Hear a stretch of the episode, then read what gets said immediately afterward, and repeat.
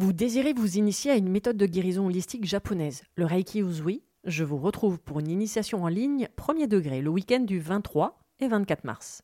Découvrez les super pouvoirs que vous avez dans vos mains, comprenez comment fonctionne l'énergie du point de vue holistique, mais surtout, partez à la découverte de vous-même avec de nombreux exercices à portée de main pour apprendre à vous connaître et surtout prendre soin de vous.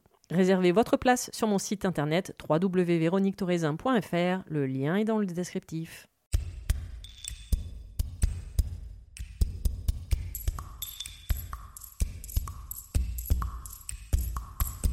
Bienvenue sur le podcast Mise en lumière holistique. Ce podcast a pour but de rendre accessible et surtout compréhensible le développement personnel, l'univers de l'énergétique et la spiritualité. Mise en lumière holistique est là pour vous apporter des clés de compréhension dans votre cheminement intérieur spirituel. Des clés pour avancer, comprendre et œuvrer sur vous-même. Je suis Véronique Thorezin, coach, mentor et thérapeute holistique antique. Et c'est la maladie, une sclérose en plaques, maladie neurologique dont je suis atteinte depuis plus de 15 ans, qui m'a permis de découvrir et plonger dans le monde énergétique il y a plus de 10 ans maintenant. De par mes propres expériences, mes connaissances acquises, mes compréhensions qui sont devenues aujourd'hui mon expertise, je vous accompagne avec ce podcast pour un moment de partage, afin de vous permettre de transformer votre monde intérieur et votre vie pour retrouver votre pouvoir intérieur et votre souveraineté. Chaque semaine, seul ou avec des intervenants, j'aborderai de nombreux aspects de l'univers énergétique, tels le lâcher-prise, la confiance en soi, les différents plans de conscience, la médecine traditionnelle chinoise, ainsi que bien d'autres pratiques de la spiritualité. Et surtout, une notion chère à mon cœur, l'ancrage, la clé de votre être. Je vous souhaite la bienvenue pour ce moment d'écoute. Vous êtes un corps, une âme et un esprit.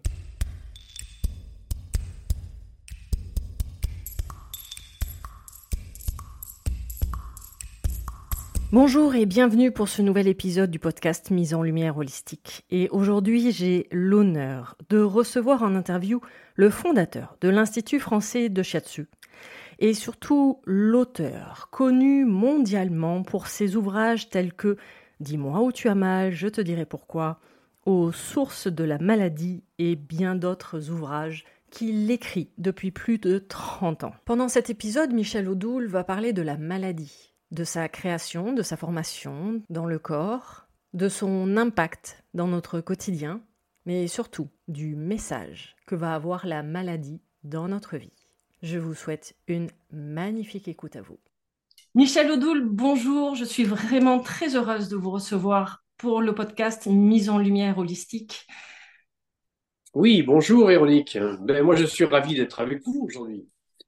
Voilà, vous, faites partie de, mon parcours euh, dans, le, dans la spiritualité, dans le développement personnel, bah, suite à, ma prise de conscience par rapport à ma sclérose en plaques. Et donc, depuis 13 ans euh, que je, je, fais ce cheminement, euh, bah, vous avez fait partie de, de mes lectures euh, avec votre livre, donc le plus, euh, un des plus connus mondialement, donc euh, Dis-moi où tu as mal et je te dirai pourquoi. Et il me tenait vraiment à cœur, et c'est pour ça que je vous remercie infiniment de vous recevoir dans, cette, dans cet épisode du podcast. Euh, est-ce qu'on a besoin réellement de vous présenter? Je l'ai fait préalablement dans, l'épisode, mais euh, du coup, voilà, c'était moi ce qui m'intéresse, c'est déjà de comprendre tout votre processus vis-à-vis de, de, votre, euh, euh, de votre vie et de votre compréhension, de votre cheminement en fait vis-à-vis de, de, la maladie et de, tout le processus qui vous a amené à ce que vous faites et qui vous êtes aujourd'hui. Parce qu'a priori, depuis voilà une trentaine d'années, euh, même plus peut-être, je ne sais pas. Euh, oui, oui, un petit peu plus même, oui. de qu'est-ce qui vous a amené jusqu'à aujourd'hui? Bah, c'est un, c'est un cheminement un peu particulier, c'est un cheminement un peu atypique parce que effectivement au départ, moi je suis quelqu'un qui est issu du monde de l'entreprise et qui a commencé euh, sa vie professionnelle dans le monde de l'entreprise. Et euh, j'étais quelqu'un qui était un cadre supérieur, qui menait une vie de fou comme tous les cadres supérieurs. Et un ami un jour me dit, écoute, voilà, euh, si tu as envie de te détendre et te déstresser, euh, moi je pratique un art martial qui est vraiment quelque chose de, formidable pour ça, qui s'appelle l'aïkido. Et donc, euh, je suis allé assister un jour à un cours d'aïkido qui était donné par un maître japonais et euh, j'ai trouvé effectivement que ça pouvait être intéressant et que ça pouvait être quelque chose sur le plan physique et sur le plan nerveux qui pouvait, euh, qui pouvait m'apporter quelque chose. Et je suis allé m'inscrire à ce cours d'aïkido dans lequel, effectivement, j'ai trouvé la pratique dont, dont j'avais besoin. Et ce, ce, ce, ce cours, cette, cette, pratique particulière, qui est déjà porteuse d'une philosophie euh, japonaise très particulière, parce que l'aïkido est intimement lié à tout ce qui est la dimension spirituelle du shinto japonais, eh bien, le maître d'aïkido euh, de, l'époque, maître Nakasano, était aussi un, maître en shiatsu. Et donc, j'ai décidé d'aller euh, m'inscrire à une formation en shiatsu chez lui pour voir, pour découvrir un peu ce qu'était le, le, le, le shiatsu. Et quand je suis allé à cette formation, à cette initiation, où je suis allé avec mon épouse, euh, celle-ci avait mal à un genou à l'époque. On avait consulté, bien entendu, les, les, dans les voies classiques de, de, de, la médecine occidentale, dont nous étions les enfants, et, et qui nous avait dit, les médecins avaient dit, bah non, vous n'avez rien. Et, et, mon épouse était très contente, mais euh, elle boitait elle avait mal. Oui. Et donc on arrive à ce cours de shiatsu et le, le maître la voit qui boite et, et lui demande qu'est-ce qu'elle a et donc elle lui explique son cas. Il la fait s'allonger il saisit non pas son genou, mais la cheville euh, et le pied de, de, mon épouse. Il appuie euh, très fortement sur un point donné. Elle a poussé un cri de douleur et elle n'a plus jamais eu mal au genou. Wow. Et donc, nous avons rencontré là, en fait, une lecture et une vision du monde qui apportait des réponses dans des dimensions où la nôtre euh, n'en apportait pas. N'avait pas les réponses, oui, tout à fait. Voilà. Et qui, en même temps, n'était pas exclusive de cela, mais venait compléter. Et, et, et là, euh, euh, ça a été un vrai débrou débroussaillage des neurones, si j'ose dire, par rapport au, référentiel habituel. Et, et ça m'a interpellé, et donc j'ai décidé de continuer à me former. Et puis bah, j'ai mis le doigt dans l'engrenage, puis la main, puis le bras, et puis je suis, euh, me suis fait entièrement avaler dans cet engrenage. Et je me suis donc formé pendant plusieurs années au shiatsu, qui est cette technique, un peu cette sorte d'ostéopathie orientale, et euh, j'ai commencé à consulter. Ensuite, j'ai ouvert un cabinet de consultation, et puis euh, je me suis intéressé à la dimension subtile associée au monde de l'énergie, qui est la dimension aussi du psycho-émotionnel qui va avec. Et je me rendais compte effectivement que, au fur et à mesure où je rencontrais des patients, eh bien, euh, ceci était aussi porteur d'une histoire. Il n'y avait pas qu'une réalité physique pure et simple, ou il n'y avait pas qu'une réalité mécanique, ou il n'y avait même pas qu'une réalité qui est énergétique, mais il y avait sans doute des vécus qui étaient associés et qui étaient des vécus qui, en fait, euh, étaient assez similaires lorsque les patients qui venaient me voir étaient porteurs des mêmes souffrances ou des mêmes zones corporelles euh, en tension. Et donc, à partir de là, j'ai commencé effectivement à m'interroger euh, sur le fait de dire, mais y a-t-il un lien potentiel? Oui. Donc, j'ai cherché. J'ai cherché, et dans la médecine traditionnelle chinoise, qui est la vision qui sous-tend la dimension énergétique du shiatsu, et dans les éléments de la psychologie euh, jungienne, eh bien, j'ai trouvé un certain nombre de ponts, de clés, de liens qui pouvaient être faits. Et c'est à partir de ce moment-là que j'ai établi une sorte de synthèse de ce type de relation qui est une idée de dire sur le fond que sans doute, à travers les mots du corps MAUX, il y avait sans doute des mots euh, de l'être ou de l'âme, des mots euh, liés à des vécus ou à des tensions psycho-émotionnelles euh, qui pouvaient être compris. Et puis j'ai validé ça, c'est-à-dire qu'avant de publier, par exemple, l'ouvrage que vous citiez tout à l'heure, Dis-moi où tu as mal, je te dirai pourquoi, euh, j'ai un peu plus de 6000 consultations derrière la première. Euh, édition de ce livre. Et ça a évolué depuis. Et donc, j'ai pris le temps de, de, de confronter, de valider, de vérifier et de voir qu'effectivement, il y avait une espèce de cohérence fondamentale et qu'on pouvait, à partir du moment où quelqu'un était porteur d'une souffrance physiologique, on pouvait envisager qu'il puisse y avoir derrière un sens à comprendre. Et c'est là qu'a commencé à apparaître la deuxième dimension de, de ce que j'ai euh, élaboré à cette époque-là, c'est que euh, non seulement c'était quelque chose qui était facilitant dans le travail, puisqu'à travers la compréhension qu'on pouvait avoir de par la souffrance ou le symptôme étaient vécus, qui étaient les vécus de la personne, et donc ça allait faciliter le travail des conseils et des changements comportementaux qui allaient devoir être mis en place, eh bien c'est que le fait d'amener euh, le sens euh, au patient, c'est-à-dire que lui faire comprendre que ce qui lui arrive n'était pas une fatalité, était quelque chose qui allait le sortir d'un état de victime pour le re-rendre acteur de ce qui pouvait se jouer Exactement. et reprendre les choses en main. Et que ça avait donc en plus un effet, une action d'accompagnement thérapeutique euh, qui facilitait le travail et améliorait la, la qualité et l'importance des résultats. Ce qui est intéressant, c'est qu'en fait, c'est toute votre euh, processus de compréhension en fait vis-à-vis justement des personnes qui venaient vous voir.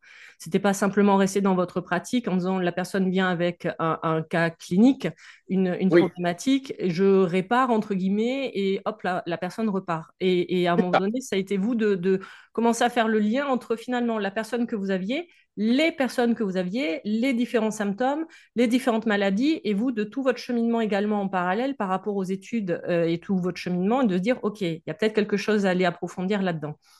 Oui, et, moi, ce qui m'a beaucoup aidé dans la psychologie, la psychologie jungienne, c'est que Jung s'était beaucoup intéressé pardon, à l'Orient, puisqu'il avait même développé des concepts fondamentaux de sa vision de la psychologie de l'être humain, à travers euh, euh, la rencontre qu'il avait eue avec un, traité d'alchimie chinois euh, qui s'appelait le traité de la fleur d'or, je crois, il me semble, et, où il avait compris un certain nombre de choses fondamentales et où il avait intégré les notions de yin et de yang à travers la vision qui était la sienne, notamment à travers les notions d'anima et d'animus.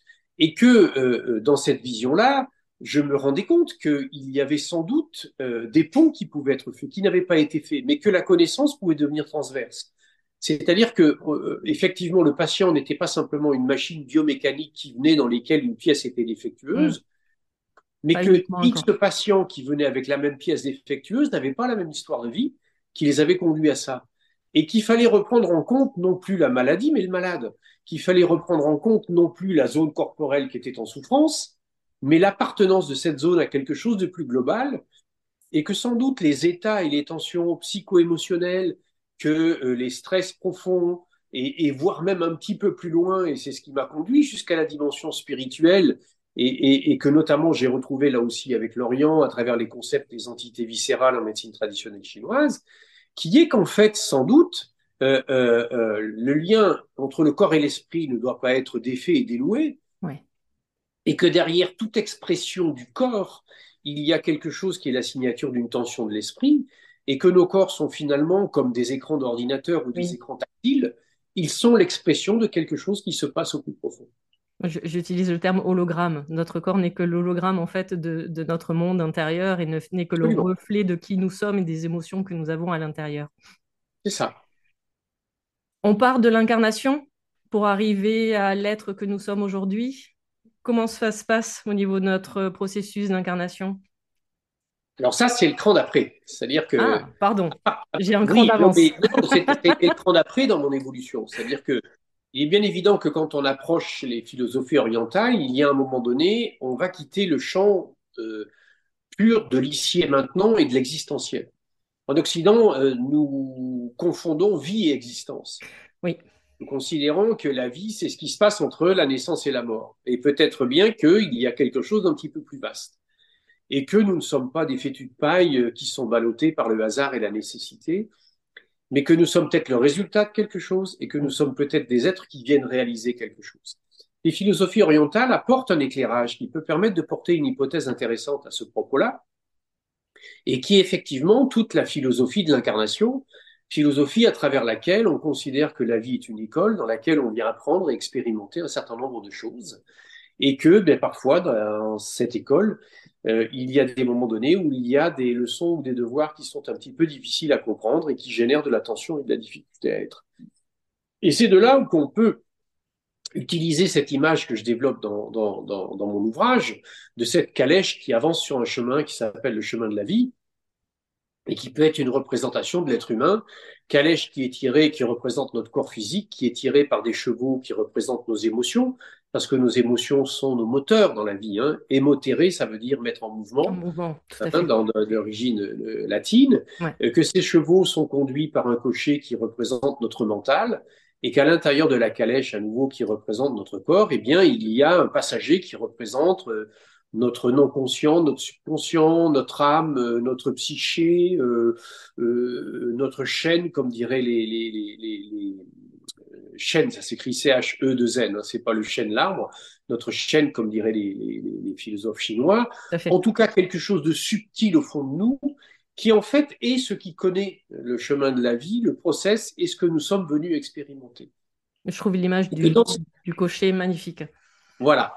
Et que dans cette image-là, euh, eh bien, lorsque le cocher conduit mal, lorsque le cocher n'évite pas les ornières ou les poules, lorsqu'il n'évite pas les obstacles, le voyage devient inconfortable.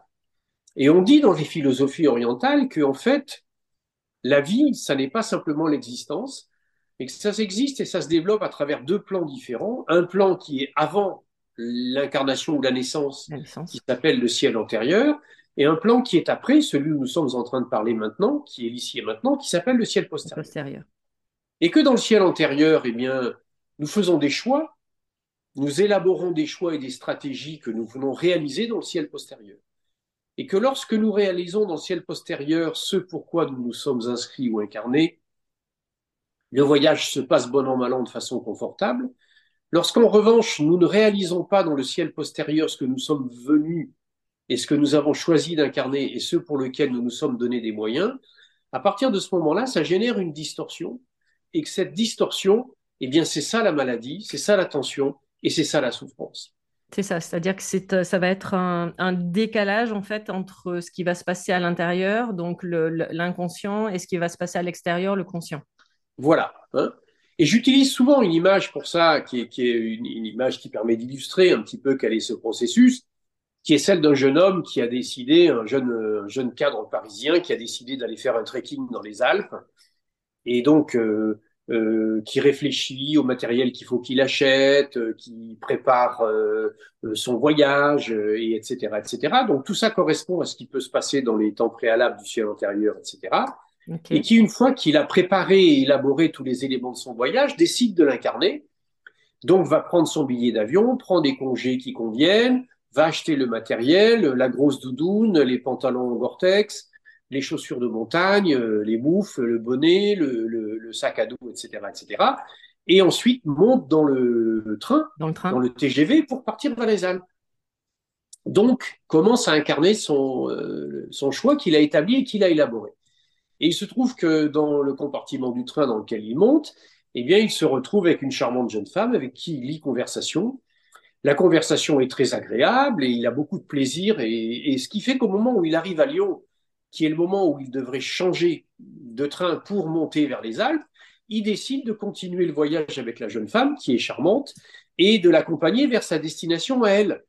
Sauf que elle, elle se dirige vers les plages de la Côte d'Azur, où il va se retrouver à 40 degrés à l'ombre, avec une grosse doudoune, avec des moufles, avec un bonnet, des chaussures de montagne et un sac à dos.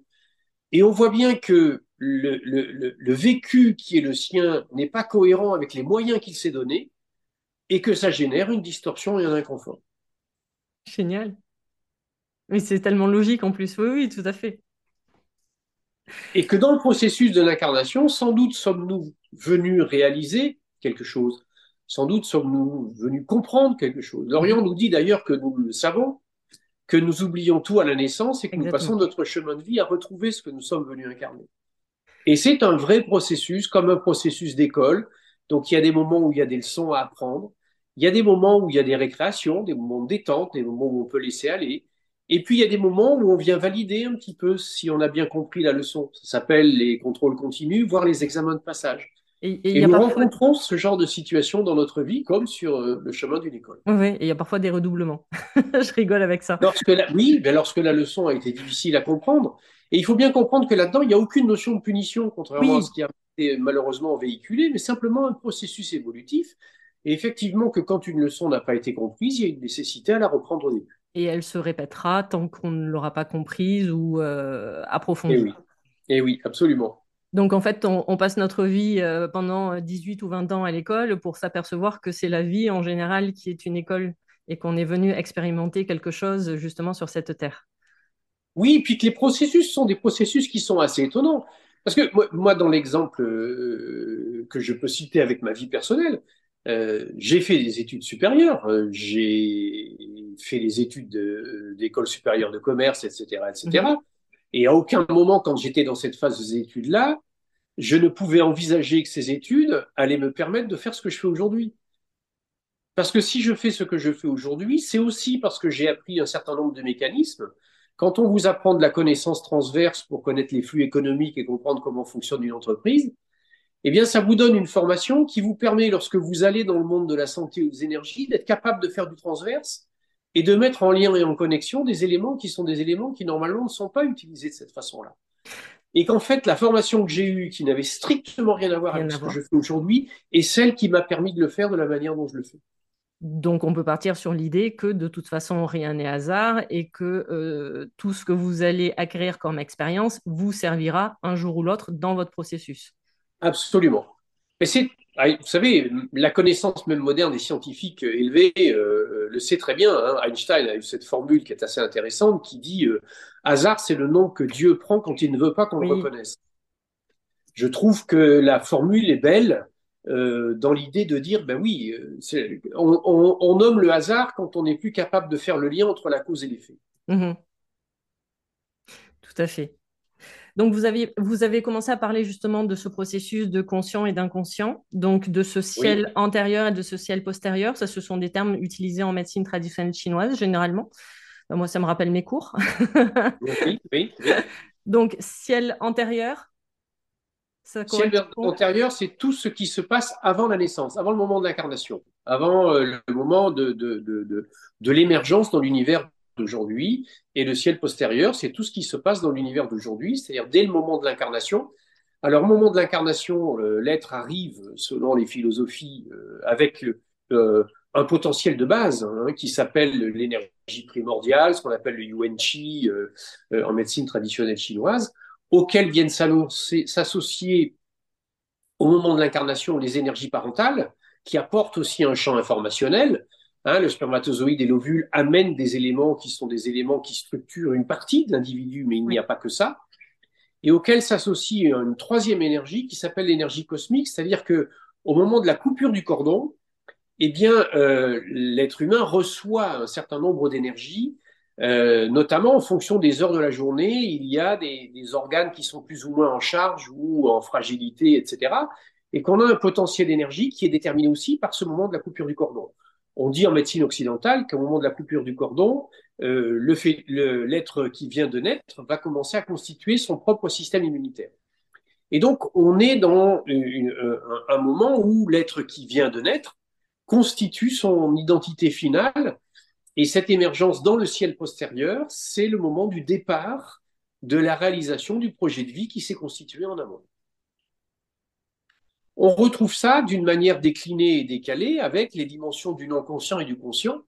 Le non-conscient étant quelque chose qui peut être mis en corrélation avec le ciel antérieur, c'est-à-dire dans le non-conscient, on prépare les stratégies qui sont les nôtres, euh, on fait des choix. Il y a un moment donné, j'ai envie de faire quelque chose, cette envie, elle émerge de quelque part. Elle mm. émerge de mes strates profondes. Il y a une pulsion quelconque qui émerge. Quand elle arrive, je la prends et je la reçois en conscience. Et une fois que je l'ai reçue en conscience, j'élabore une stratégie et je finis par réaliser les choses qui s'inscrivent dans le champ du temps conscient. Et là aussi, on a cette espèce de passage d'un état à l'autre. Et lorsque ce que je réalise dans mon champ conscient est cohérent avec ma pulsion et mon envie de fond, eh bien là, à nouveau, l'identique de ce que j'évoquais tout à l'heure avec mon exemple, je vais être dans l'état d'équilibre et d'harmonie. Lorsqu'en revanche, il y a une distorsion entre ce qui se passe au plus profond de moi-même et ce que je réalise, eh bien, à partir de ce moment-là, cette distorsion va se traduire par des manifestations physiques qui, petit à petit, vont essayer d'interpeller ma conscience, vont essayer de me ramener à prendre une conscience réelle que ce que je suis sans doute en train de faire n'est peut-être pas mon projet de vie. C'est joliment dit. C'est tout le processus. Euh, quel moment vous avez vraiment commencé à, faire les liens, en fait? C'est vraiment au contact de, des patients que vous avez eus, de, comprendre effectivement, de, mettre en application ce que vous avez euh, appris pendant les, cours, avec le, avec le par exemple? Oui, avec le shiatsu et la médecine traditionnelle chinoise, j'avais appris déjà quelque chose qui apportait une connaissance de l'être humain, qui n'était pas simplement le fait qu'il s'agissait d'une machine constituée de pièces qui s'additionnaient, mais que c'était euh, un être vivant qui, dans sa globalité, donc, pouvait avoir quelque chose. On vous explique que si vous avez mal à une cheville, ce n'est pas obligatoirement la cheville qui est en cause, mais ça peut tout à fait être votre bassin, ou ça peut tout à fait être une problématique au niveau lombaire, voire même au niveau cervical. C'est-à-dire que le lieu de la manifestation n'est pas obligatoirement le lieu de la cause, et qu'il y a une espèce de globalité sur l'ensemble du corps. Et que sans doute des migraines qui peuvent apparaître peuvent être liées à un dysfonctionnement hépatique, ou etc. etc. Et que donc déjà dans cette vision du monde, euh, lorsque quelqu'un venait consulter, le symptôme en tant que tel déjà n'était plus l'objet de la préoccupation, mais était une information.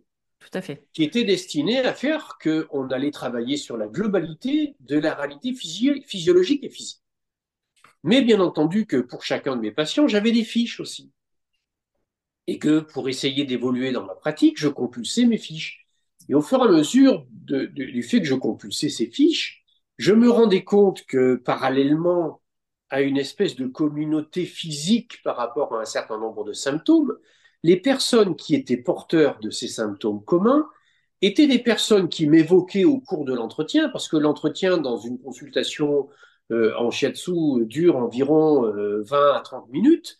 C'est un entretien qui a le temps quand même d'aller chercher un petit peu d'informations. Et bien qu'au fur et à mesure de cet entretien, ces personnes qui avaient une communauté symptomatique, si j'ose dire, avaient également une communauté de vécu et que des personnes qui venaient me voir, par exemple, avec une douleur de genou, étaient souvent des personnes qui elles-mêmes avaient des difficultés à accepter des situations qu'ils vivaient dans leur vie, dans leur quotidien. Et donc, je me suis dit, mais y a-t-il une cohérence à essayer de trouver le fait que derrière une douleur à un genou, il puisse y avoir une problématique d'acceptation de vécu? Et là, j'ai cherché. J'ai cherché quels étaient les référentiels qui allaient me permettre de comprendre ça. J'en ai trouvé dans la médecine traditionnelle chinoise, j'en ai trouvé dans la psychologie moderne, et j'en ai trouvé dans une espèce de cohérence de fond qui était que, mais peut-être bien que ce qu'est la structure psychique d'un individu, c'est-à-dire son esprit qui anime son corps, eh bien, on voulait pouvoir trouver des cohérences et des convergences organisationnelles et structurelles. Et que si je considère que l'esprit, c'est ce qui anime le corps, qui est son véhicule, quand j'observe ce corps qui est visible et perceptible à travers la manière dont il est construit, je vais pouvoir en déduire une cohérence de fond à l'identique de ce qu'avaient fait les fondateurs de la médecine traditionnelle chinoise, mm. qui est que sans doute l'esprit était construit à l'identique. Et que si dans mon corps il y avait des systèmes organiques qui participaient à des fonctions communes, il y avait sans doute dans mon psychique des, des systèmes psychiques qui participaient aussi à une fonction psychique commune. Si j'ai dans mon corps un système digestif qui me permet de digérer ce dont je me nourris sur le plan matériel, les nutriments. Oui, l'alimentation. Il y avait certainement au niveau de mon psychisme un système digestif psychique qui me permettait de digérer les éléments matériels dont je nourrissais mon psychisme et qu'il y avait une cohérence à penser, que j'avais des pans de moi-même qui me permettaient de comprendre les problématiques financières, les problématiques matérielles, les informations historiques, etc., etc. Et que de là à penser que s'il y avait une tension sur la difficulté que j'ai à gérer des éléments matériels de ma vie, ça pouvait expliquer des tensions que j'avais sur ce qui me permettait de digérer la matière, c'est-à-dire mon estomac. Et là, je suis allé chercher dans les éléments de la médecine traditionnelle chinoise. Et la médecine traditionnelle chinoise a un concept très intéressant qui s'appelle les entités viscérales et qui dit que oui, le corps est un véhicule pour l'esprit. Le corps est constitué de parties et sur chacune de ces parties s'appuie une partie du psychisme. Et que par exemple sur les cinq organes fondamentaux, le foie, le cœur, la rate pancréas, les poumons et les reins, Mhm. je vais avoir l'un des cinq pans psychiques fondamentaux qui s'appuie et qui vient chercher son énergie. L'énergie du foie, eh bien, c'est ce qui va générer un pan psychique qui s'appelle le rune, qui est un pan psychique qui a la charge de gérer mes sentiments, mes affects, la conscience que j'ai de moi-même, etc., etc. Le cœur, c'est ce qui va me permettre de gérer ce qui est en charge pour une entité viscérale qui s'appelle le chêne, c'est-à-dire tout ce qui est mon champ de conscience psychique, émotionnelle, intellectuelle, de compréhension du monde, etc., etc. Et quand j'ai corroboré ça avec la connaissance de la médecine occidentale, aujourd'hui on parle beaucoup, par exemple, du Takotsubo, du fameux syndrome du cœur brisé, etc. où effectivement la médecine a démontré que quelqu'un qui vit un choc émotionnel important, notamment un deuil, la perte d'un être cher, son cœur se contracte et il y a effectivement des fibres musculaires cardiaques qui se déchirent. J'ai trouvé des liens de cohérence extrêmement profonds et puissants qui sont que lorsque j'ai un pan physique qui est affecté par quelque chose, ça a une conséquence sur mon psychisme, ou que lorsque j'ai un pan psychique qui est affecté par une tension quelconque, ça a des conséquences sur mon physique. Et c'est là où j'ai constitué petit à petit cette grille. Si je considère que mon estomac me sert à digérer les aliments, c'est-à-dire les éléments matériels qui me nourrissent, que j'ai un pan psychique qui me sert à gérer ce dont je me nourris matériellement, c'est-à-dire mes réflexions, mes pensées ou mes problématiques matérielles ou mes besoins de gérer la matière, et que ces deux éléments dépendent des mêmes énergies de fonctionnement. Si j'ai un appel d'énergie fort dans une direction, elle va se faire au dépens de l'autre. OK. Ce qui veut dire que si, par exemple, je mange trop le midi, je vais avoir du mal à réfléchir l'après-midi. Puisque mon estomac appelle toute l'énergie pour pouvoir digérer. Va travailler. Et donc, ça va se faire au dépens de ma capacité intellectuelle à gérer les éléments matériels. Or, c'est effectivement exact. Si j'ai fait un très gros repas le midi, je vais avoir du mal à gérer un dossier compliqué l'après-midi. Puisque là, c'est la rate et l'estomac qui sont en train de travailler. Voilà. Effectivement, c'est leur voilà. Voilà. Mais qu'à l'inverse, si je suis quelqu'un qui est préoccupé énormément par des problématiques matérielles, je vais appeler toute l'énergie sur le plan psychique et ça va pénaliser l'organe. Et ça me permettait de comprendre pourquoi la maladie préférée des hommes d'affaires, c'était l'ulcère à l'estomac. Effectivement, le lien était, euh, pouvait sembler évident euh, à un moment voilà. donné.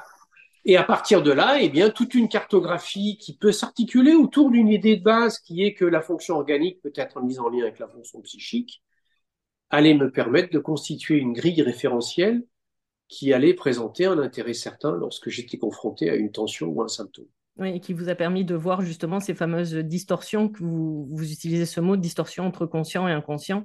Et ce que j'aime oui. beaucoup, c'est euh, votre, votre image de dire, euh, bah, un peu comme le, le coach tout à l'heure, c'est-à-dire une distorsion entre le scénario et l'acteur. Voilà, c'est ça. Et l'idée du, du, train que vous avez expliqué tout à l'heure, c'est-à-dire qu'il y avait un scénario, et, mais l'acteur a choisi de changer le scénario à un moment donné. Et nous avons toujours cette liberté de le faire, mais ça a un prix. Le prix, ça s'appelle la maladie?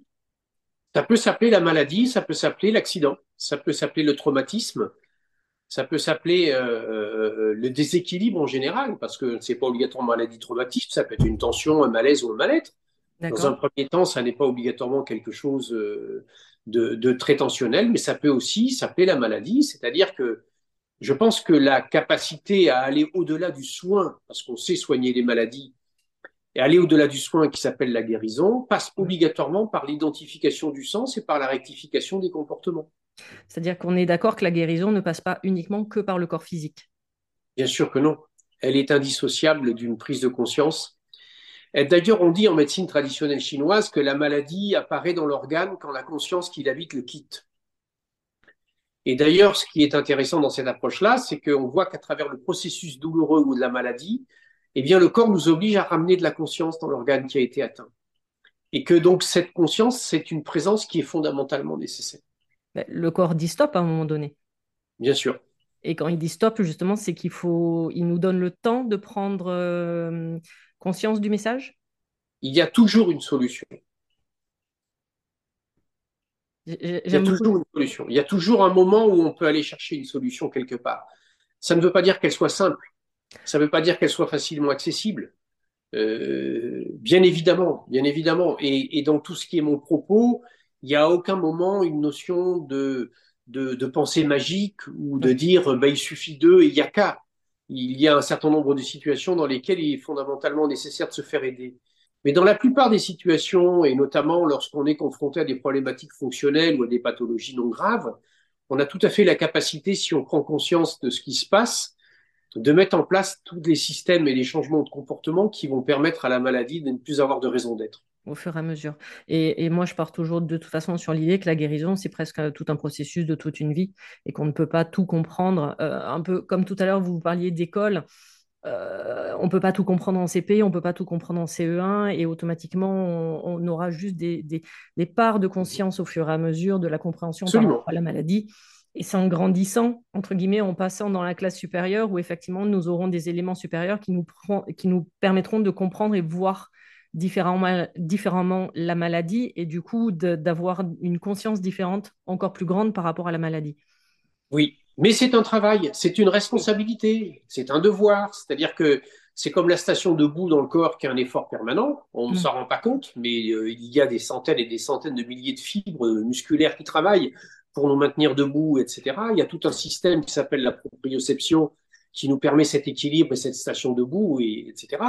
Et que par conséquent, euh, euh, dans le fait de, de, de, de cette conscience que l'on que l'on fait évoluer en fonction de sa propre croissance, il y a un devoir hein, d'investissement et, et, ça ne veut pas dire qu'il faut être dans, dans de la mortification, etc.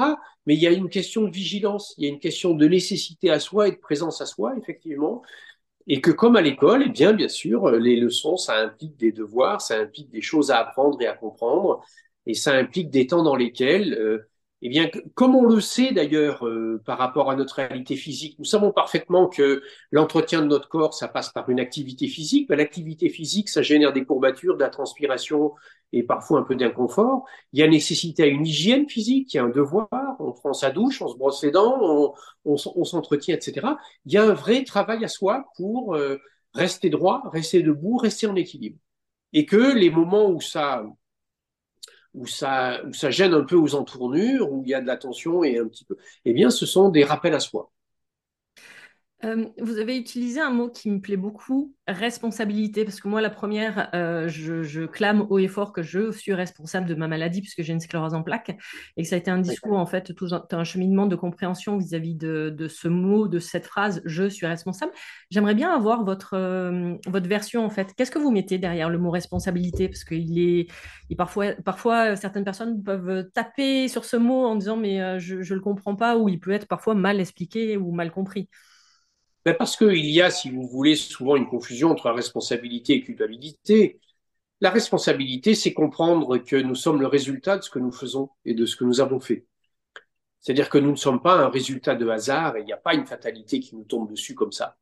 Et lorsque, et, et j'ai pas eu un seul, j'ai actuellement un peu plus de 10 000 consultations en fiche, même si je ne consulte plus, ça fait un certain temps que, que, mm. que je me consacre à la formation, à l'écriture, etc. Mais j'ai suffisamment de recul. Je n'ai pas une seule fois eu un patient euh, qui, n'a pas finalement trouvé le moment clé où quelque chose s'était passé. Mais ça implique et ça suppose euh, un temps de réflexion, voire même éventuellement de, se faire aider, évidemment. Et, et, et euh, pour ça, il y, a, il y, a, des possibilités, il y a des praticiens, j'en ai formé, euh, qui sont présents un peu partout, qui, qui peuvent aider dans ce sens-là. Il y a à comprendre que quelque part, à un moment donné, quelles que soient les raisons de cela, nous avons participé à ce qui est en train de nous arriver. Et que, euh, eh bien, euh, parce que nous n'avions pas envie, parce que nous ne voulions pas, parce que nous ne savions pas, parce que euh, combien de fois j'ai eu des patients qui m'ont dit mais je savais qu'il fallait pas que je monte sur cette échelle, je savais qu'il fallait pas que j'aille à cet endroit, je savais que j'avais rien à faire là, je savais qu'il fallait pas que je mange cette chose de plus, etc. C'est-à-dire tout un tas de moments et de situations où quelque chose au fond de nous a essayé de, nous envoyer un signal. La notion de la responsabilité n'est pas une notion de culpabilité, c'est une notion d'assumer qu'à un moment donné, effectivement, euh, il y a eu un fourvoiement, il y a eu un chemin qui a été pris qui n'a pas été le bon, il y a eu quelque chose qui a été... Euh, euh et à nouveau, quel que soit le contexte, quand j'ai parfois des personnes qui étaient venues en consultation, qui étaient des personnes qui en fait avaient réalisé une vie par procuration, qui avaient vécu des choses que d'autres voulaient pour eux, etc., etc., et, et, et qui se sentaient et qui se croyaient victimes de ça. je leur disais, mais attendez, euh, euh, euh, à quel moment? Combien de personnes aujourd'hui continuent à porter des systèmes de pensée qui leur ont été certes inculqués et donnés, alors que leurs ascendants sont décédés depuis des décennies? Oui. Qu'est-ce qui les oblige à continuer à porter un tel flambeau? Si ce n'est un certain nombre de raisons, et sans doute la plupart du temps malheureusement de mauvaises raisons, mais encore faut-il les identifier, faut-il les accepter, et faut-il accepter la peur et le risque de faire quelque chose, et d'aller vers un être qui est un être que peut-être on méconnaît depuis des décennies et des décennies. Il va falloir accepter à un moment donné d'arrêter de se fuir et de voir dans le miroir quelqu'un qui a quelque chose sans doute de fondamental à nous dire, mm. et que si nous avons un peu trop attendu, ben bien sûr qu'il y a sans doute quelques casseroles qui traînent et qu'il va falloir euh, euh, euh, mettre à jour et éclairer. La responsabilité, c'est la capacité à accepter le fait que dans ce qui nous arrive, il y a eu à un moment donné une part de nous-mêmes qui a été impliquée dans ce qui a été le facteur causal. Et cette responsabilité, c'est une victoire, c'est pas une défaite. Mm-hmm. C'est-à-dire, c'est être capable de s'être réouvert les yeux et d'avoir remis les choses en lumière. Prendre la responsabilité de ce qui a été et éventuellement des erreurs, eh bien, c'est un cadeau magnifique parce que si on a eu la capacité à se conduire dans un fourvoiement, ça veut dire qu'on a l'énergie et la puissance et la capacité à se sortir de ce fourvoiement tant que l'on n'a pas pris la responsabilité de ce que l'on est et de ce qui nous a conduit là où nous sommes, nous n'avons pas l'énergie et la capacité à nous en sortir. Et donc, c'est une, c'est une vraie victoire. C'est une vraie victoire. Mais ça signifie aussi se remettre en question, ce qui n'est pas forcément évident. Bien sûr. Mais c'est le cheminement aussi vers la guérison. Oui, ben, ben, et, puis, et, puis, la responsabilité passe à travers le fait qu'à un moment donné, on va arrêter de dire que la faute, elle est dehors et que la faute, c'est les autres. Entièrement d'accord. c'est mon processus et c'est mon, mon, cheminement également. Et, euh, d'ailleurs, pour rebondir sur, ce que vous disiez, je suis toujours étonnée, moi, quand j'ai des, euh, des, personnes en, consultation, euh, quand justement on, rentre dans ce processus de guérison, qui, qui me disent, j'ai eu le cas plusieurs fois, qui me disent, mais en fait, j'ai peur de découvrir que je suis une mauvaise personne. Et j'ai tellement été étonnée euh, d'entendre ce type de phrase en disant, mais j'ai presque envie de leur dire, mais en fait, la mauvaise personne, c'est la personne presque que j'ai en face là, maintenant. Euh, même, si, ce n'est pas vrai, mais c'est celle qui parle, mais c'est celle qui parle. Exactement. Voilà. Et on laisse trop longtemps, souvent, voix au chapitre, à la, à la partie, euh, ce que, ce que j'appelle, en étant très trivial, la petite voix salope. C'est-à-dire l'espèce de chose à l'intérieur de nous qui est tout le temps dans la critique, euh, j'ai expliqué ce processus dans, dans, dans, dans, deux de mes livres, hein, qui s'appellent Aux sources de la maladie et, et le dernier que j'ai sorti qui s'appelle Dis-moi comment aller chaque jour de mieux en mieux. J'explique cette mécanique, cette mécanique absolument incroyable et destructrice, qui est que l'on laisse sans arrêt voix au chapitre à la partie critique qui est en nous, et qui est celle qui petit à petit constitue une image de nous-mêmes, qui est une image dévalorisée et dévalorisante. La seule personne que l'on peut rencontrer quand on accepte de ramener de la conscience en soi est une personne qui est brillante et qui est lumineuse. Le problème, c'est que nous ne croyons pas que ça puisse exister à l'intérieur de nous-mêmes. C'est le docteur Berne qui disait euh, euh, euh, Nous sommes des princes et des princesses, mais nous, nous l'avons oublié ou nous ne le croyons pas et nous pensons que nous sommes des crapauds. Alors nous mettons un masque pour pas que les autres le voient. Et c'est d'aller au-delà de ce masque qui nous fait peur, parce que nous avons effectivement peur de rencontrer un crapaud, alors que peut-être bien que nous sommes un prince et une princesse. Et tous les contes qui étaient en fait des, des non pas des histoires bêtifiantes pour les, pour les enfants, mais, mais des textes qui étaient des textes constructeurs et destinés à nous découvrir, quand ils nous disent que lorsqu'on embrasse le crapaud va émerger un prince charmant ou une princesse, eh bien ça nous parle que de nous-mêmes et qui est qu'à un moment donné, il va falloir que nous aimions ce que nous avons été, même dans l'erreur, mm. pour pouvoir redevenir soi. J'explique souvent ça aussi à mes patients en leur disant, mais quand vous avez un petit enfant qui a une boîte, euh, un cube, avec une face rouge, une face jaune, une face bleue, dans la face rouge, il y a un trou rond, dans la face jaune, il y a un trou carré, etc., et que vous le voyez s'échiner à mettre une, la forme ronde jaune dans le trou carré rouge, et qu'il n'y arrive pas et qui, et, qui, et qui grogne, etc., est-ce que vous le traitez de tous les noms et d'imbécile ou est-ce que vous le regardez avec tendresse et avec amour parce que vous voyez qu'il est en train d'apprendre et de comprendre? Ça fait qu'il fait des erreurs. Eh bien, faisons pareil avec nous-mêmes. Nos erreurs ne sont que des tentatives d'avancer. Chaque erreur est une victoire parce qu'elle nous montre le chemin vers lequel il ne faut pas aller et donc par effet miroir et par effet de lumière nous montre la direction inverse qui est celle dans laquelle nous avons besoin d'aller. Aller à la rencontre de soi est quelque chose qui peut sembler inconfortable, mais qui est uniquement traduction de responsabilité, de regard culpabilité parce que nous avons peur d'avoir été mauvais, alors que nous n'avons simplement pas été mauvais, nous avons osé essayer osé apprendre, même si nous nous sommes trompés. Trompés, tout à fait. Mais que ce n'est pas une erreur et qu'on a toujours la possibilité de recommencer de toute façon. Absolument. Euh, par rapport à la maladie, euh, dans le processus, il y a le moment et l'endroit qui ont euh, toute leur importance. Oui, bien sûr. Alors, il y a à la fois l'endroit, c'est-à-dire la zone physique, ouais. la zone corporelle qui est malade et qui est pathologique et qui, elle, va parler de quelque chose de particulier. Il est bien évident que si j'ai euh, une maladie du foie, de l'estomac, de la rate aux intestins, etc., ça va avoir, ça va prendre un sens particulier. Le message est différent?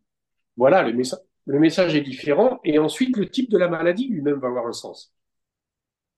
Si c'est un état inflammatoire, euh, si c'est une maladie de dégénérescence, si c'est par exemple, euh, comme c'est le cas pour vous, ou comme c'est le cas pour un certain nombre de pathologies, une maladie et une problématique auto-immune, tout ça va avoir une, caractéristique et va avoir un sens particulier qui vient euh, enrichir hein, ce qui est à comprendre derrière le, phénomène pathologique. Et, ah. de, bien comprendre que dans ce processus de maladie, euh, euh, même si ça peut sembler parfois difficile parce que parfois c'est extrêmement douloureux ou destructeur, notre réalité physique n'est pas un ennemi. Mm. Mais c'est simplement quelque chose qui essaie de crier et qui crie d'autant plus fort que la surdité a été grande au et auparavant. Mais bien sûr que la zone corporelle va, être importante. Et en même temps, il y a au-delà de cela quelque chose qui est aussi important, c'est que le, le, repositionnement historique de l'émergence de la maladie est quelque chose d'important. C'est-à-dire la période de vie dans laquelle elle apparaît est aussi porteuse de sens. Ça n'est pas par hasard si c'est à tel moment ou à telle phase de la vie à la fois à travers ce que l'on vivait contextuellement dans cette époque-là, ça c'est la première des choses, et puis la période d'âge qui était la nôtre. C'est-à-dire qu'en fonction des phases de vie qui sont les nôtres, eh bien il y a des grands cycles fondamentaux qui sont là et qui viennent nous parler d'épreuves particulières que sans doute nous avons eu du mal à dépasser et à traverser. Et ces, cycles, vous pouvez un peu plus les, les décrire, les approfondir? Ce sont les grands cycles que la mythologie gréco-romaine, par exemple, nous développe hein, à travers des phases de vie. Euh, il y a des grandes cycliques. Euh, euh, il y a des grands moments dans la vie, 21, 42, 63, 84 ans, qui sont des phases d'âge, qui sont des phases d'âge dans lesquelles se passent des choses qui sont des phases, de, des choses non négatives. 21, ce sont des grandes phases accidentelles qui peuvent arriver. 42, ce sont des phases de changement radical de vie, de, euh, de, changements radicaux de vie. Ce sont des phases euh, où apparaissent aussi euh, des problématiques cardiovasculaires, AVC ou etc.,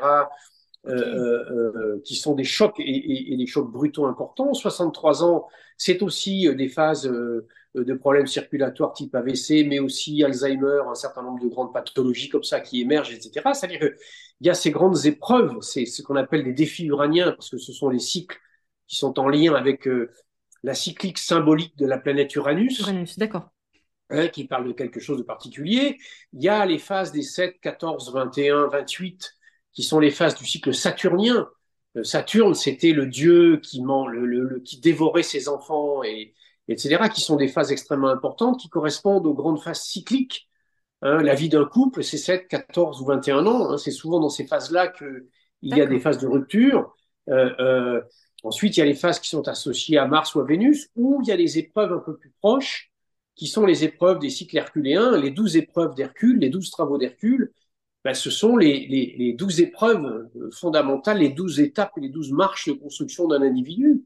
Et il arrive parfois, quand nous avons des pathologies qui réémergent selon ces cycles-là, qu'il y a quelque chose à comprendre dans ces épreuves, qu'il y a des éléments qui sont à dépasser dans ces phases d'épreuves, et euh, notamment par rapport aux douze épreuves herculéennes, euh, j'ai écrit un ouvrage qui s'appelle Dis-moi pourquoi ça m'arrive maintenant, mhm. dans lequel je montre comment euh, la première épreuve herculéenne est celle de la capacité à la constitution de son territoire et son espace de vie, celle qui correspond à la manière avec laquelle on doit régler les choses intérieures et évacuer les anciens schémas qui sont des schémas référentiels, dans laquelle on doit gérer ses émotions, enfin, etc.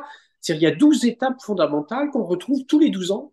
Tous les 12 ans, euh, Tous les 12 ans dans sa vie, et celles qui correspondent aussi aux 12 mois de l'année, C'est-à-dire que dans les 12 mois de l'année, on a souvent constaté, souvent beaucoup de gens constatent que le mois qui précède la phase anniversaire, euh, euh, si par exemple vous êtes né au mois de mai, le mois d'avril va être un mois compliqué.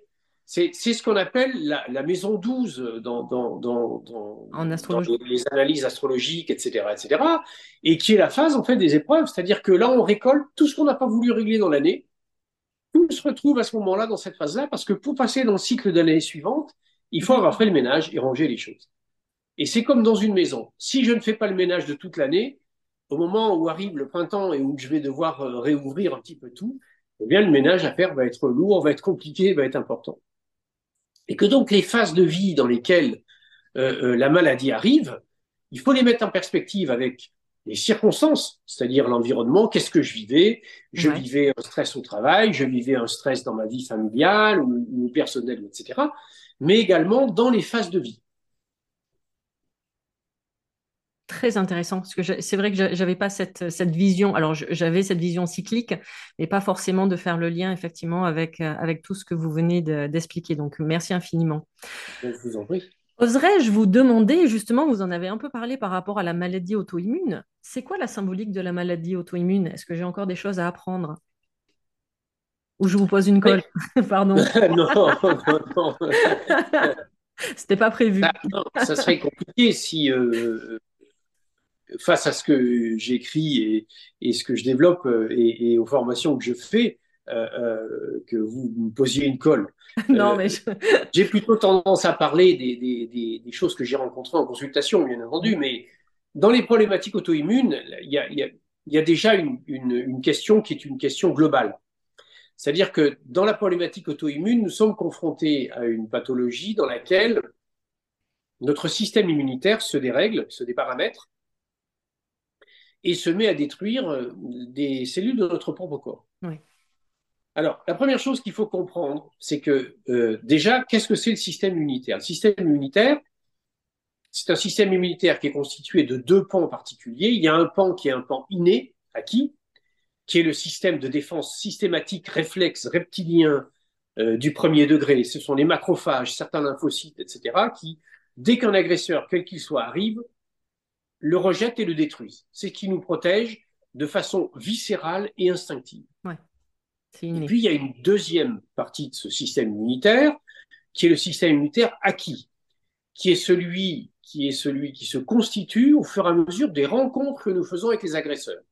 Nous rencontrons un microbe une première fois, notre système immunitaire apprend, entre guillemets, c'est-à-dire développe les anticorps nécessaires pour faire face à ce microbe. Ce qui fait que, alors que la première fois, il nous a rendu malades, la deuxième fois que nous allons le rencontrer, nous serons capables de nous en défendre, et là, nous ne serons plus malades. C'est un des rôles, par exemple, que jouaient les maladies infantiles pendant euh, longtemps, avant qu'on rentre dans le système de, vaccination systématique. Mm-hmm. Eh bien, les maladies infantiles nous permettaient de fabriquer les anticorps qui permettaient de répondre à ces pathologies. Pour nous protéger, d'accord. Voilà. Ce système immunitaire inné ou acquis, donc ces deux pans du système immunitaire, sont connus pour jouer ce rôle de protection par rapport aux éléments externes. Mais il faut savoir que le premier rôle de notre système immunitaire, d'abord, c'est de faire le ménage à l'intérieur. Et donc, c'est lui qui, par exemple, détruit nos cellules qui sont arrivées en fin de vie. Dans la fin de vie des cycles cellulaires, il y a une phase qui s'appelle l'apoptose, dans laquelle la cellule doit montrer et met à sa surface des marqueurs signant que c'est sa fin de vie, et notre système immunitaire détruit ces cellules pour permettre à des cellules nouvelles d'émerger et d'apparaître. Et c'est lorsque ce système dérape qu'apparaît une maladie qui s'appelle le cancer. Quand une cellule est capable de cacher ses marqueurs, eh bien à ce moment-là, notre système immunitaire ne la reconnaît plus comme étant euh, euh, devant mourir, et donc elle continue à exister. Et elle va se développer, elle va proliférer, et c'est là où ça va commencer à poser un problème. Et donc notre système immunitaire gère à la fois l'équilibre dans le rapport au monde extérieur, mais aussi dans le rapport interne. Lorsque le système se déparamètre, eh bien il arrive que notre système immunitaire à l'interne se mette à détruire des cellules qui n'ont pas à mourir, mais qui sont identifiées à un moment donné comme étant des, des adversaires, comme étant des ennemis dont il faut se débarrasser. Oui, à abattre. Le premier stade de ça, c'est les manifestations de type allergique. Le pollen en tant que tel n'est pourtant pas un agresseur.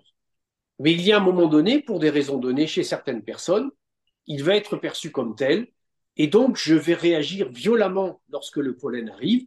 Ça s'appelle les allergies au pollen. C'est ce qu'on va rencontrer avec le gluten. C'est ce qu'on va rencontrer avec les poils de chat. C'est ce qu'on va rencontrer avec certains aliments. Notre système immunitaire réagit de façon excessive, disproportionnée et inappropriée face à des éléments qui ne sont pas des agresseurs, mais que lui considère comme tels. D'accord, c'est ça. dans la maladie auto-immune, eh bien, c'est ce qui se passe, mais avec nos propres cellules.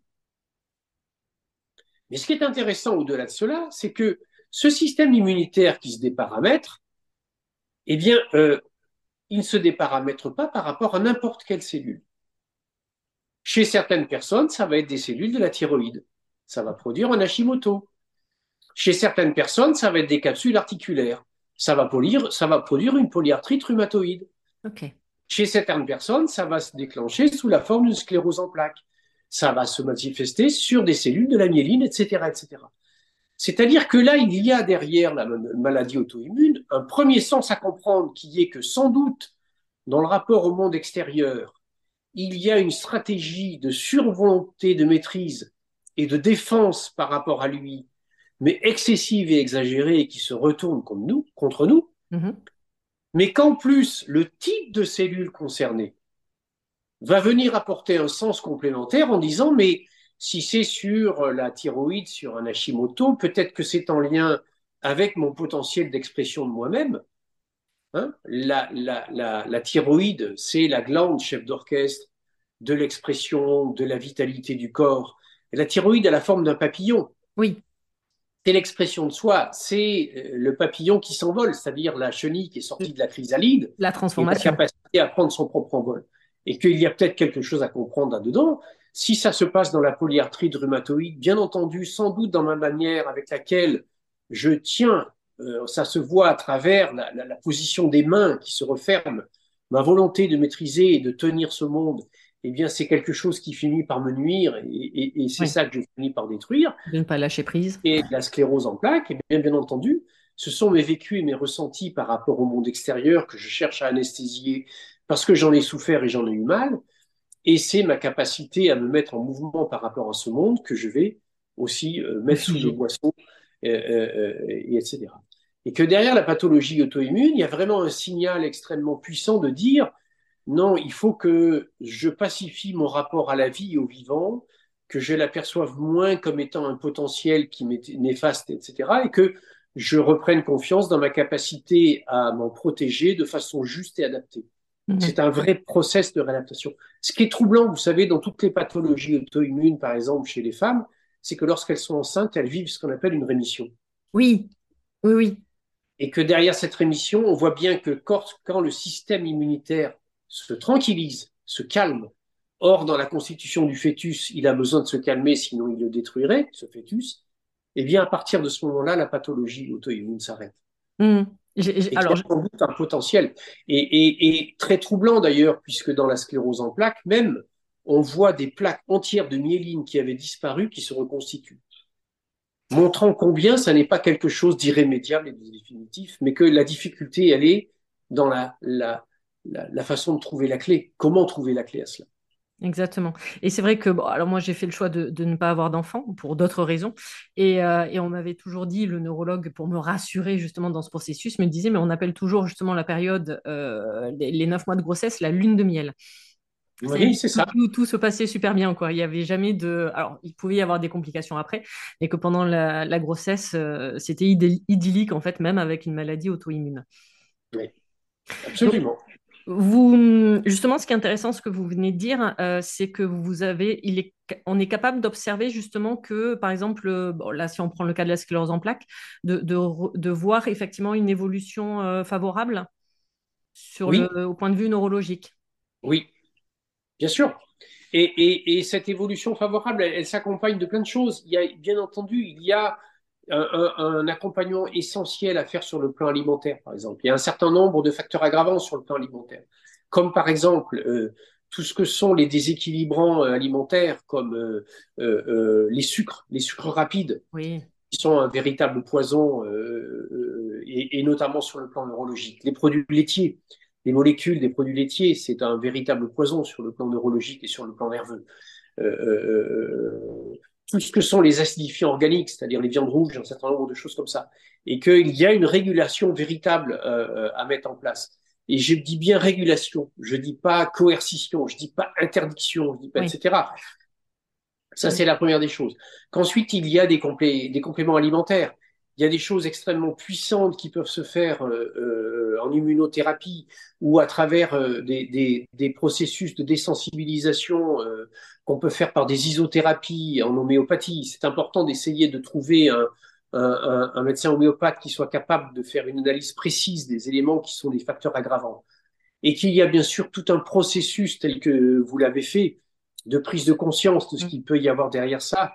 Et, et, et, on a, on voit à la fois euh, euh, des améliorations. Il y a euh, euh un grand spécialiste des huiles essentielles qui s'appelle Dominique Baudou, euh, a développé à travers son laboratoire qui s'appelle Pranarome, a développé des, des, des, des, compléments qui sont des compléments au niveau des huiles essentielles qui sont extrêmement utiles et qui permettent de, de, de, de vraiment améliorer des étapes.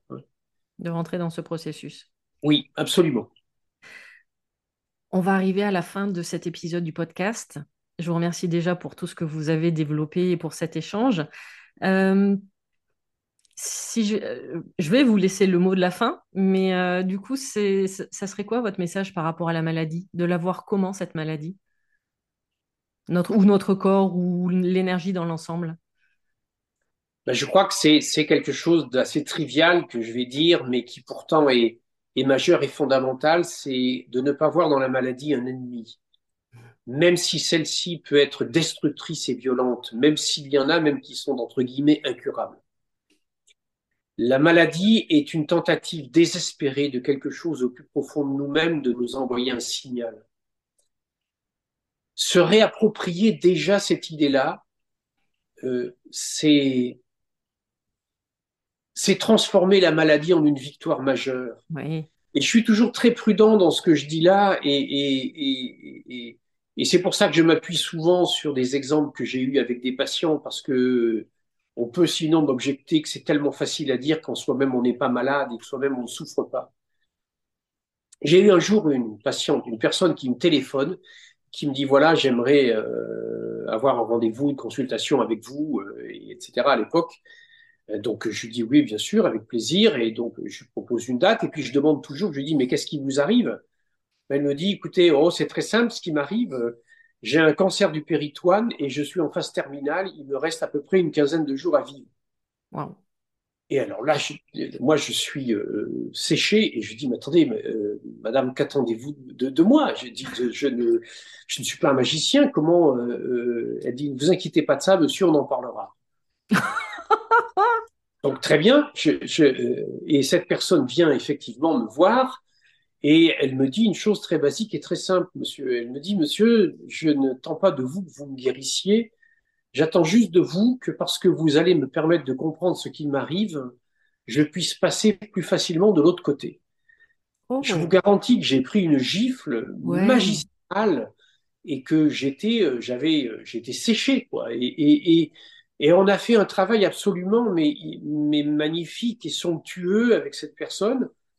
Et, et, et elle m'a autant soigné que moi j'ai pu euh, ouais. lui apporter quelque chose parce que on est allé vraiment mais au bout extrême de la question du sens et de comprendre que dans la maladie, bien sûr, euh, euh, il y avait un processus de vie qui était un processus de vie parfois douloureux et extrêmement difficile, mais qui était un processus dans lequel on pouvait grandir même jusqu'à la dernière seconde. Tout à fait. C'est-à-dire qu'un peu à l'image de, de se crucifier à côté du Christ qui, euh, quelques instants avant sa mort, a eu sa rédemption, c'est-à-dire dans l'idée de dire que si à un moment donné j'accepte au plus profond ce que le processus de vie est en train d'essayer de, de crier à travers moi, mmh, de m'apprendre. Euh, il y a sans doute déjà une victoire majeure qui aura été faite et que au-delà de cette extrémité là que je viens d'évoquer, toutes les gradations sont possibles, mais que euh, la maladie et c'est souvent le cas. J'ai tellement pris de gifles et de leçons avec des personnes aussi qui ont des handicaps ou qui vivent des situations d'épreuves majeures qui est que à aucun moment je ne dois accepter que la maladie me mette à genoux. Je dois toujours garder la tête droite, même si c'est en souffrance ou en douleur, parce que quelque part, je sais que mon être, qui est au-delà de ce qu'est ma réalité physique, mm. lui continue à exister et qu'il engrange et qu'il mémorise ce qui a été. Exactement.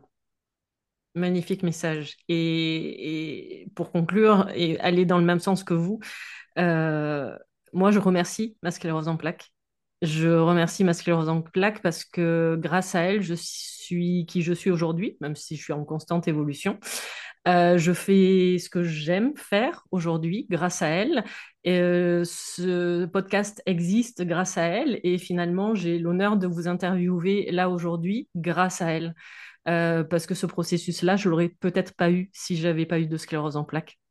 Donc, Mais moi, écoutez, je, suis très touché par ce que vous dites. Je suis très touché par ce que vous dites et je peux vous dire une chose, c'est que je n'aurais pas fait le chemin que j'ai fait s'il n'y avait pas eu des gens comme vous. C'est-à-dire que, mais non, mais c'est très sincère et c'est vrai, parce que euh, euh, c'est dans l'évolution d'un praticien et dans l'évolution d'un thérapeute en général, si celui-ci ne se nourrit pas au niveau qui convient de ce que ses patients viennent aussi lui dire et de la manière avec laquelle il le bouscule, s'il n'y vit pas les interpellations qui sont les interpellations qui vont le faire grandir lui-même, il ne peut pas aller au bout du chemin qui est le sien. Et que c'est souvent et toujours même un chemin qui se fait à deux, quel que soit le niveau de la pathologie. Et très, très sincèrement, oui, euh, parce qu'il y a aussi des gens comme vous qui, à un moment donné, prennent les choses à bras le corps, et eh bien beaucoup de choses et beaucoup de connaissances peuvent grandir et peuvent évoluer. Merci infiniment pour ces mots, ça me va droit au cœur. Et, euh, et une magnifique conclusion pour cet épisode. Merci Michel. Merci, Merci j'ai été vraiment honorée de passer cet instant avec Michel Audoul, de comprendre, de voir encore et toujours les choses différemment sur notre corps et surtout sur les différents messages de la maladie. Vous pouvez retrouver Michel Audoul sur sa page Facebook et également si le shiatsu vous parle, si vous désirez être formé, vous aurez tous les liens pour retrouver les formations et également l'Institut français de shiatsu dans le descriptif de cet épisode. Et n'oubliez pas le livre de référence de Michel Audoul, Dis-moi où tu as mal, je te dirai pourquoi, qui a été sur ma table de nuit de très nombreuses années. Ce nouvel épisode du podcast Mise en lumière holistique est maintenant terminé. À vos prochaines écoutes, à nos prochaines aventures, merveilleux moments à vous et à très vite dans un prochain épisode.